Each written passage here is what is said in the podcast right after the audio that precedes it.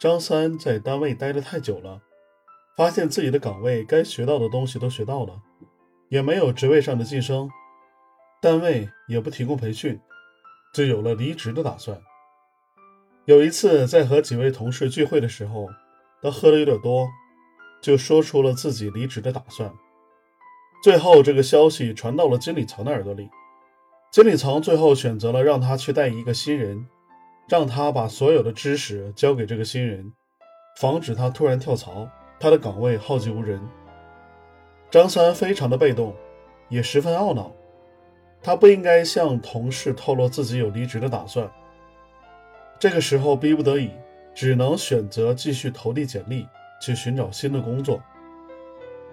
其实，当你觉得这份工作不是特别的适合自己，即使已经开始投简历，开始选工作。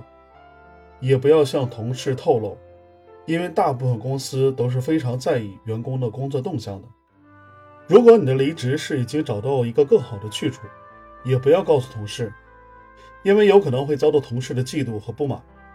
有幸合作便在一起工作，另谋高就就更应该低调行事，做到真正的好聚好散。